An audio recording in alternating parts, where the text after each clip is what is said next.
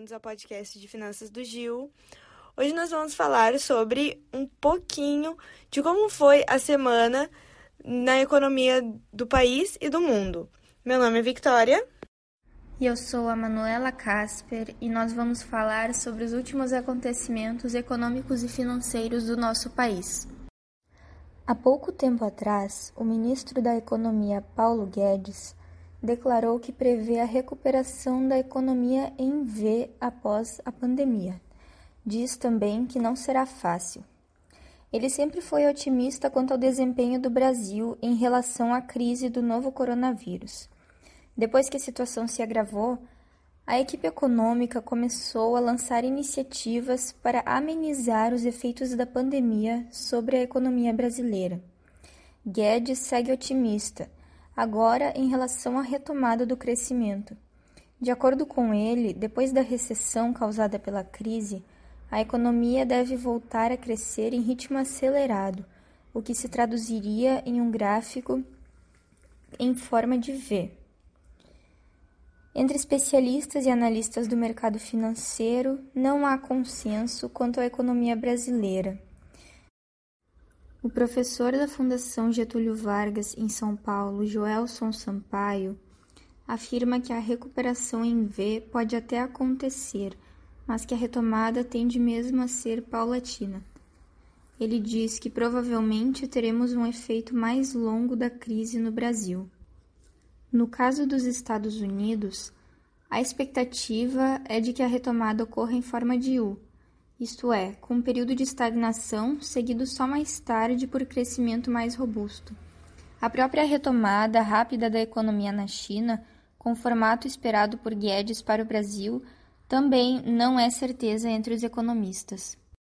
Neste sábado, dia 9, Guedes afirmou em uma live promovida pelo Itaú que ele nega aumento de impostos e defende congelamento de salário dos servidores.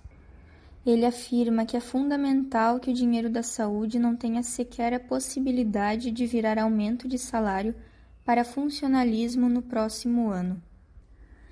Ele diz isso para que o presidente Jair Bolsonaro vete a possibilidade de conceder reajustes salariais aos servidores públicos por 18 meses. Ele afirma que o que pedimos agora é que o funcionalismo público faça uma contribuição.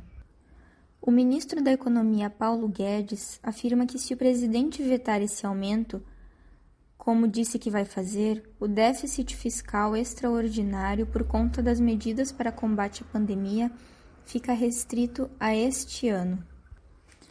Ele afirmou ainda que é preciso garantir que no ano de 2021 os gastos com previdência, os juros da dívida e as despesas com funcionalismo, sem o aumento, sigam controlados. De acordo com o ministro, existe uma consciência hoje no Brasil sobre a necessidade da sustentabilidade fiscal. Além do mais, ele avaliou que a reação do Brasil foi rápida e acima da média, inclusive de países avançados, Dentro desse contexto, ele comparou o Brasil aos Estados Unidos. Disse então que as medidas implementadas pelo governo brasileiro ajudaram a preservar mais de 6 milhões de empregos, enquanto os norte-americanos registraram mais de 20 milhões de desempregados. Ainda em relação a isso, o ministro, claro, não diminuiu o tamanho da crise. Afirma ele: Eu não vou minimizar o impacto. O PIB está em queda forte. Eu estou chamando a atenção de que estamos conseguindo manter os sinais vitais de funcionamento da economia brasileira. Ele ainda garante que o governo não vai aumentar a carga tributária. Além disso, defende a ideia de que é preciso achar um caminho do meio. Em relação às situações das empresas, o coronavírus acabou paralisando o setor do turismo como um todo mas uma das empresas mais afetadas foi a CVC. Isso porque a companhia ela já, já estava enfrentando uma série de problemas particulares, como erros contábeis em seus balanços. Uh, em março, as vendas da CVC caíram a quase zero. Mas outra empresa que também acabou estando muito prejudicada, vamos dizer assim, foi a Avianca, que acabou declarando falência ontem, no dia 10 de maio, nos Estados Unidos por conta do impacto do coronavírus. A companhia, ela também afirmou que teria um passivo entre 1 bilhão e 10 bilhões de dólares. A companhia disse também que pretende diminuir as operações no Peru e focar nos principais mercados. Em meio à pandemia, foram feitas algumas previsões para demonstrar quais podem ser os próximos momentos econômicos do Brasil. O relatório Focus mostrou que a projeção agora é de que o PIB encolha 4,11% em 2020, em relação a uma queda de 3,76% que foi prevista anteriormente.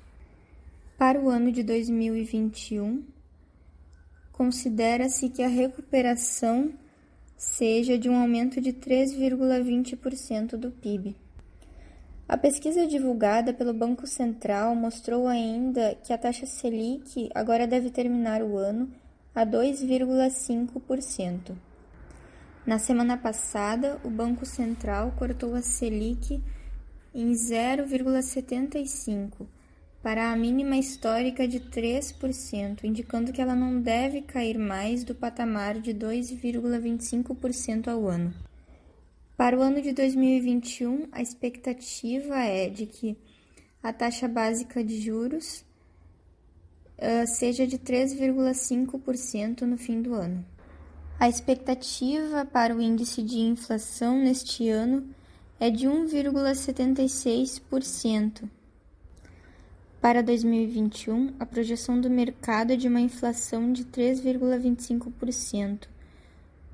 Em relação aos outros países, a China está prometendo medidas para sustentar a economia após o coronavírus. Em um relatório de política monetária referente ao primeiro trimestre, o BC chinês disse que irá manter sua política flexível e a liquidez em níveis razoáveis.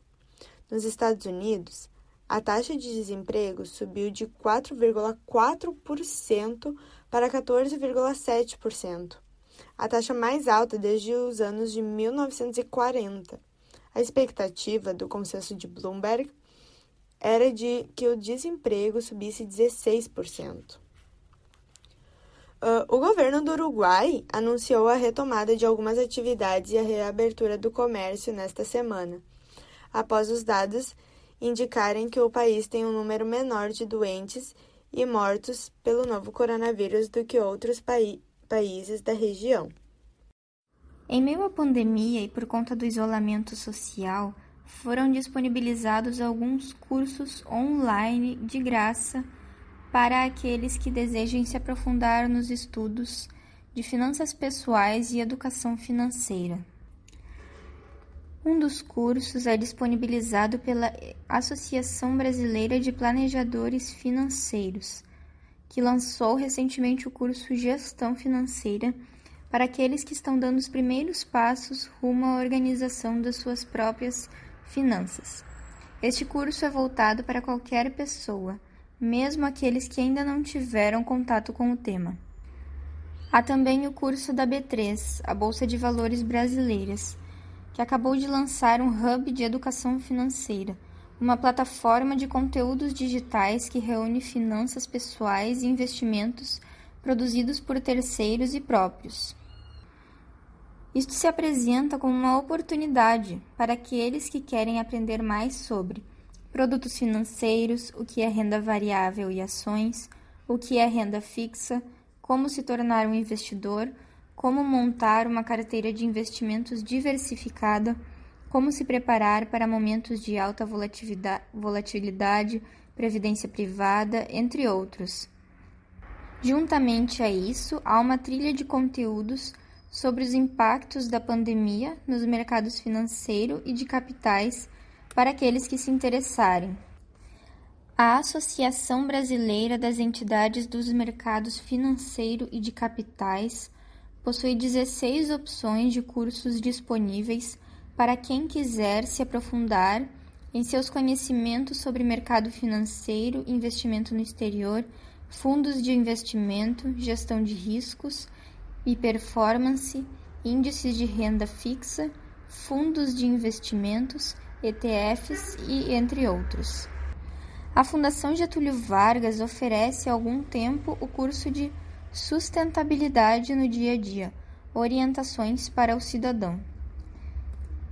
Ele traz temas relacionados ao consumo consciente, explica, por exemplo, o ciclo de vida dos produtos, como consumir de maneira responsável e também provoca reflexões sobre os hábitos e atitudes em questões relacionadas à sustentabilidade. Recentemente também, a Fundação lançou um novo curso, também online e gratuito, chamado Sustentabilidade aplicada aos negócios Orientações para gestores.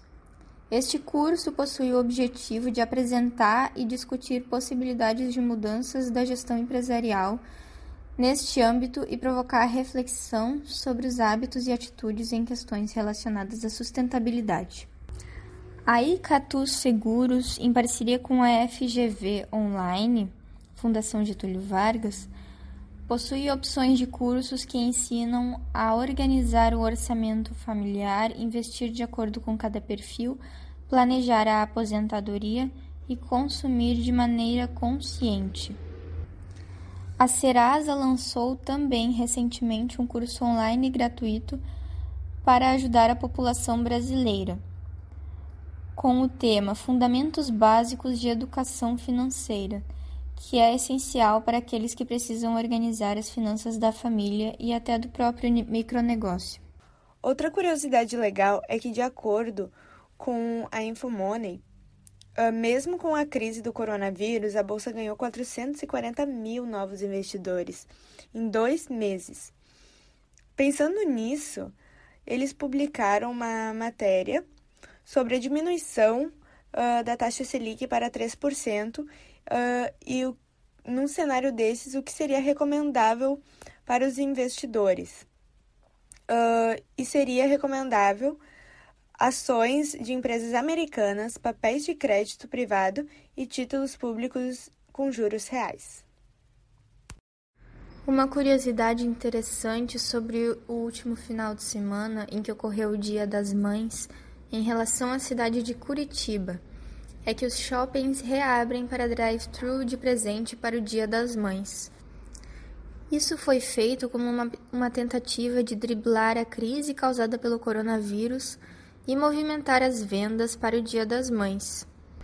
Assim, realizaram a comercialização de presentes por WhatsApp e promoveram a entrega dos itens no sistema drive-thru. Os shoppings da cidade estiveram fechados desde o dia 20 de março. Estiveram fechados por conta de um decreto do governo do Paraná para evitar a propagação da Covid-19. Então, alguns lojistas têm apostado nas vendas via redes sociais, aplicativos e entregas via motoboy, mas de maneira independente, sem nenhuma ação dos estabelecimentos. Mas, para o Dia das Mães, os grandes centros de compra organizaram uma força-tarefa para não deixar a importante data comercial em branco. Então, pessoal, este foi o podcast do Gil. Muito obrigada por ouvirem e nós esperamos vocês então semana que vem no próximo podcast do Gil.